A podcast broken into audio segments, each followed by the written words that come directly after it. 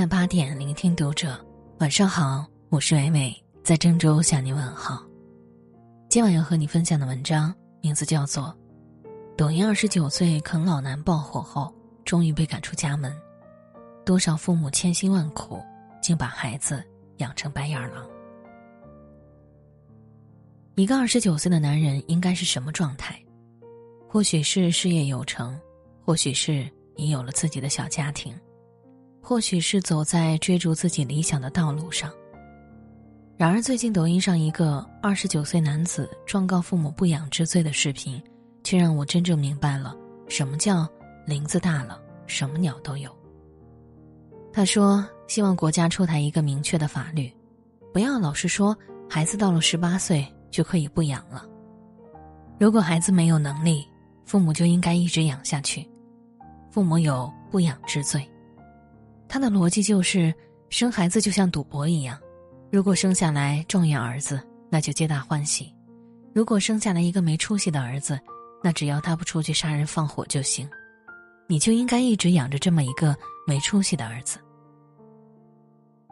我见过无数啃老的，但是像这样啃老啃得如此心安理得，且还要国家法律支持的奇葩男，我还是第一次见。这个扬言要状告父母的男人。叫匡正轩，今年二十九岁，他既没有成家，也没有稳定的工作，每天只是好吃懒做、游手好闲。他没有一技之长，这些年来他做过搬运工、寄件员、传菜员等无数工作，但不是因为嫌太累，就是觉得难受，全都没有坚持下去。他最喜欢的工作就是给美术学院的学生当绘画模特，因为只要坐在那里一动不动，不用他干活但即使是这样一份工作，也没有他想象的那么简单，需要长时间坐着不动，也会觉得累。更重要的是，这样的工作不稳定，赚到的钱根本不够养活自己。尝试了很多工作，都是太累太辛苦，根本养不活自己。于是他就把目标放在了自己父母身上。我没有能力，父母有能力，他们为什么不能养我呢？他说。父亲的工资比自己收入高很多，依附在他身边是必然的，而且自己没有任何能力，父母就应该一直供养自己。看到这里，你或许以为他的家境非常殷实，他才能啃老啃得这么理直气壮。然而，匡爸爸只是一个建筑工人，他的收入也根本不高，一个月顶多就赚到三千多块钱，只是相对于他来说比较高。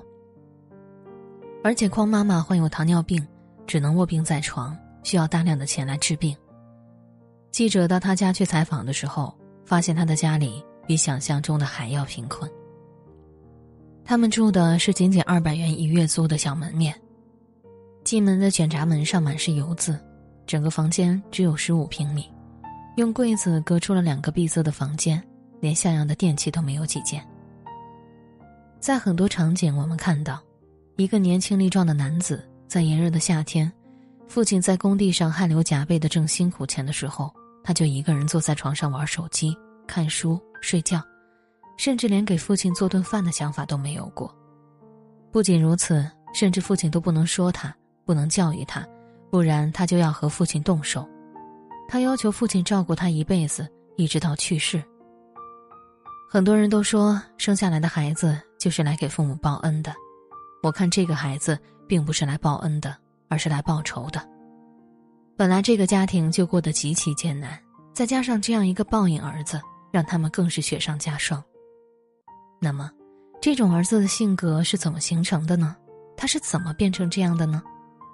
记者深入采访和调查他的父亲和母亲，才发现这和他们的教育方式有很大关系。匡正轩的父亲坦言，儿子变成这样。和他的妈妈有很重要的原因。从小他就十分溺爱孩子，自己想要儿子做点事儿，而他总会替儿子推开。现在儿子肩不能扛，手不能提，都是被妻子惯出来的。而且儿子和父亲的沟通方式出了问题，父亲忍不住气的打他，而他就觉得父亲不爱自己，逃到母亲那里，母亲从而更加溺爱他。记者曾经采访过匡正轩的邻居。在他们的记忆中，匡正轩小时候，他的母亲几乎没有让他做过任何家务事儿，而匡正轩从小到大的所有要求，父母也几乎是尽全力去满足。正因为小时候极度依赖父母养成的习惯，所以在他长大后扭曲的价值观里面，就完全把依靠父母当做了一种理所当然。他心安理得的拒绝了长大，也拒绝了自己本应该承担的责任。而且很可怕的是，他已经失去了最宝贵的同理心，对父母的同理心。就像他的家庭条件，父亲建筑工人，母亲糖尿病。如果是正常对父母有同理心、正常会疼惜父母的一个人，一个有最基础人性天良的人，就应该外出找工作，不管多难都会坚持。而他没有，他已经变得麻木、冷漠和可怕。他就像一个没有断奶的巨婴一样，只要没有奶喝就撒泼就闹。他只知道一味的向父母社会索取，丝毫不会去考虑别人的感受。哪怕你今天死了，他也只会关心自己有没有奶喝。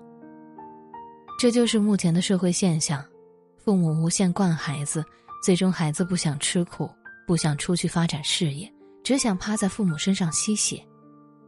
就像南京那个啃老十年，因为父亲不给自己钱，就怒砸父亲的车，并扬言砍死父亲的海归儿子。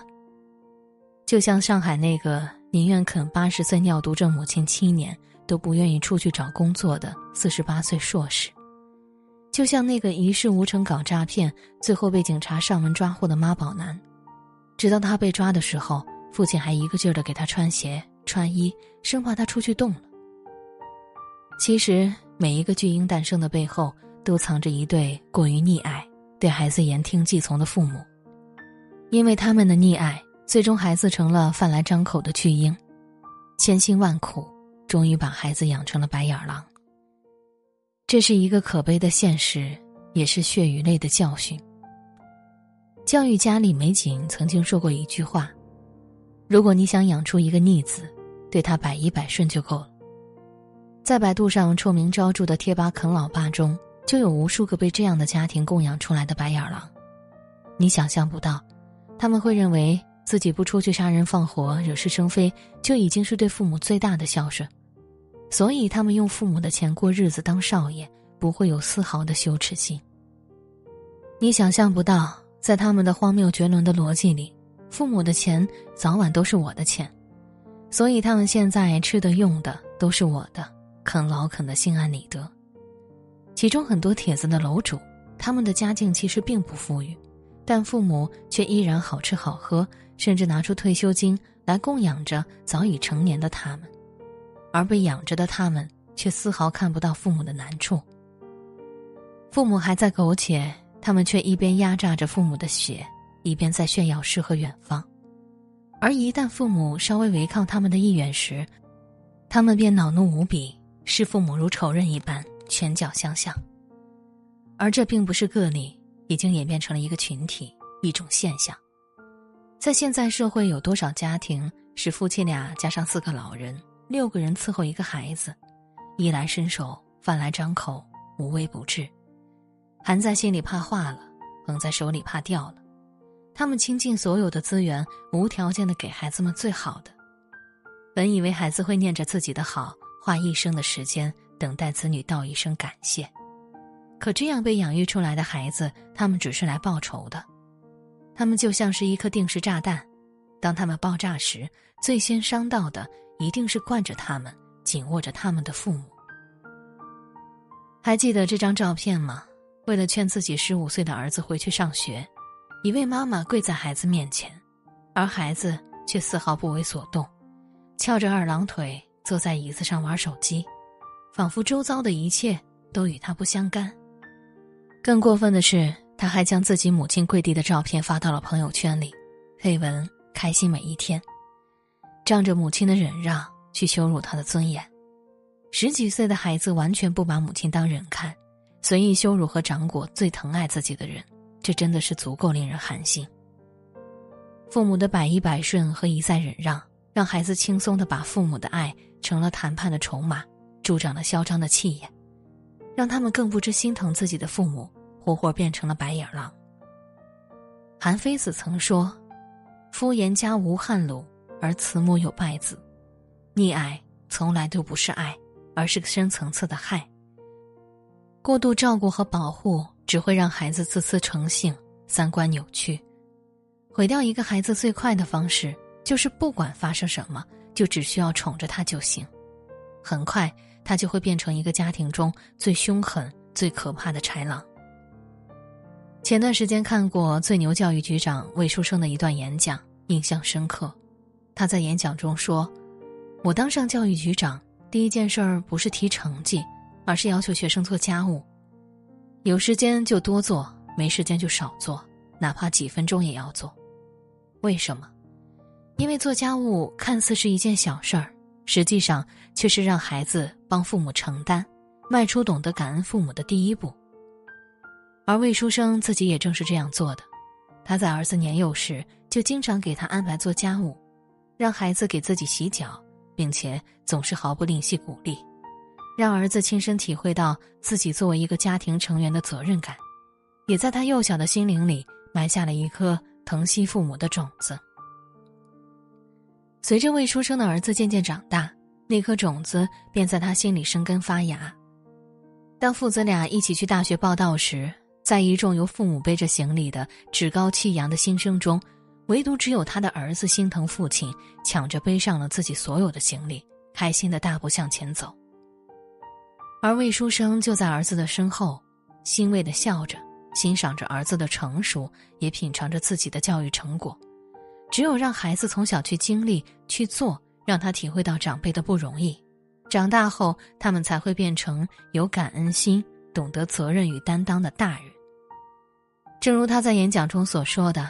只有孩子从小知道心疼你，长大了他才会去心疼你。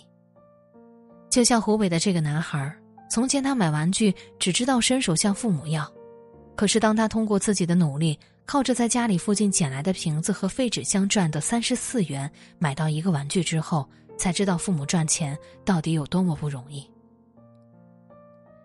有很多家长感叹：为什么我的孩子完全不懂得体谅我？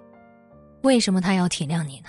当他拿起扫帚去扫地的时候，你怕他吃苦，要他只要搞好学习就行；当他拿起脏衣服要去洗的时候，你看他这小手小胳膊的心疼，于是说我帮你洗；当他在外面兼职六十元一天晒得满头大汗的时候，你又太心酸，说不要去兼职了，爸妈有钱。这些需要他去感知、去经历、去吃苦的过程，都是必须的。可是都被你人为的避开了。但是人往往对于自己没有经历的东西是无法感同身受的，这个时候他又怎么会体谅你呢？不好意思，你想让他有个不吃苦的童年，他必定会让你有个吃苦的晚年。但看世事去如烟，铭记恩情存如血。对孩子来说，让他们体会到父母的难处，学会心疼父母。感谢父母给予自己的一切，从而学会回报，才是最正确的教育方式。正如一句话说得好：“八岁时你没教他自己系鞋带等二十岁时他终于学会了。可明明他已经到了应该打工赚钱养自己的年龄时，他却只学会了系鞋带这是一种悲哀，更是父母的一种愚蠢。最后，愿天下所有的父母都不要再去无条件宠溺孩子。愿天下父母都能养出懂得感恩的孩子。